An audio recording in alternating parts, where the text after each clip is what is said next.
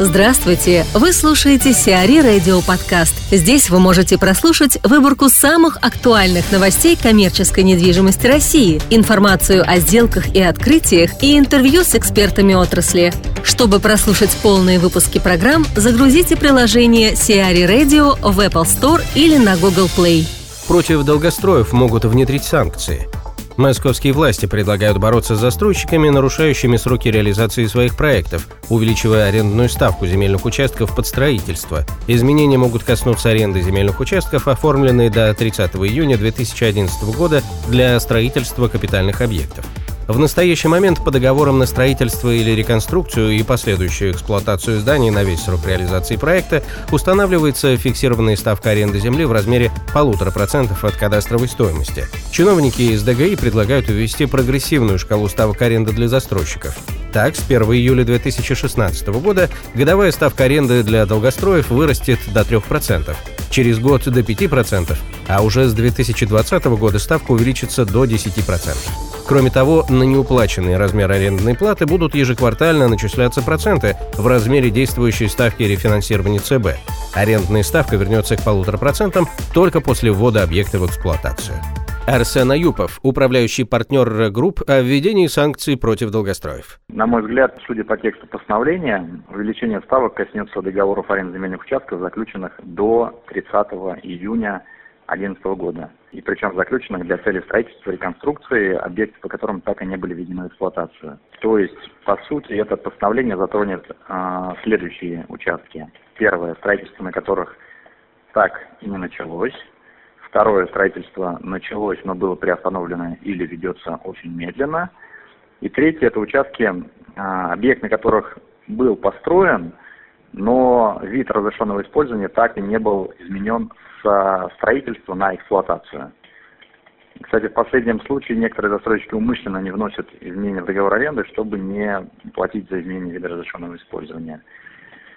А, что касается целесообразности ввода подобных санкций вот сегодня в кризис, ну, мне кажется, э, смотря как на это посмотреть, то есть если смотреть на это глазами девелопера, то, конечно, тем, кто ушел в долгострой, станет гораздо тяжелее достраивать такие объекты. С другой стороны, можно понять правительство Москвы, пытающееся навести порядок на строительном рынке и следить за целевым использованием земельных участков. Поэтому, с одной стороны, на мой взгляд,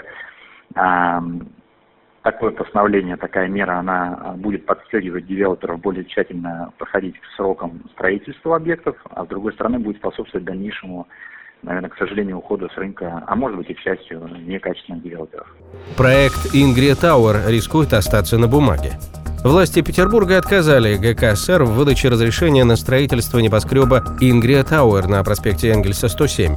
На днях позицию Смольного по данному вопросу поддержал арбитражный суд. Проект, разработанный группой компаний, подразумевает возведение двух башен высотой до 47 этажей, предназначенных под офисные помещения общей площадью почти 42 тысячи квадратных метров. Однако на сайтах о недвижимости указывается жилое назначение объекта.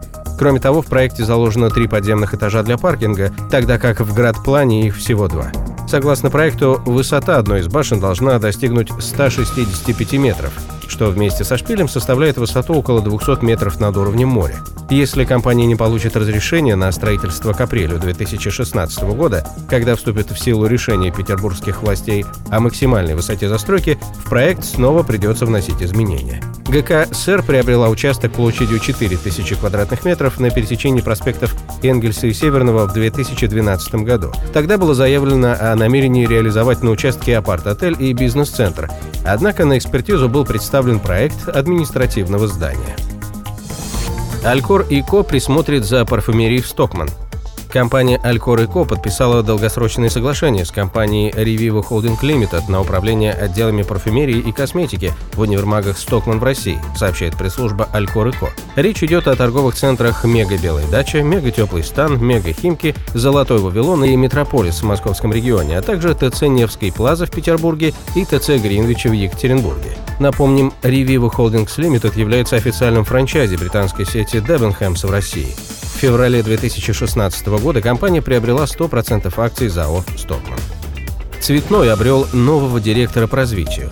Евгений Устинов назначен на позицию директора по развитию и исполнительного директора универмага «Цветной», сообщает пресс-служба компании «Росгрупп», девелопера проекта. В своей роли Евгений будет заниматься развитием универмага в рамках общей бизнес-стратегии. До прихода в «Цветной» с 2008 по 2016 годы господин Устинов занимал пост бренд-директора в группе компаний «Джамилько» и занимался выводом на российский рынок марки DKNY, Juicy Couture, а также разрабатывал и реализовывал стратегию экспансии и репозиционирования позиционированием брендов New Balance, Timberland, Aldo и Marco Polo. Сиари Радио. Эксклюзивные рубрики «За и против», «Ноу-хау», «Ремейк», «Новые форматы». Слушайте в полных выпусках программ в приложении Сиари Radio. Приложение доступно в Apple Store и на Google Play. Более подробная информация на сайте siari.ru slash radio.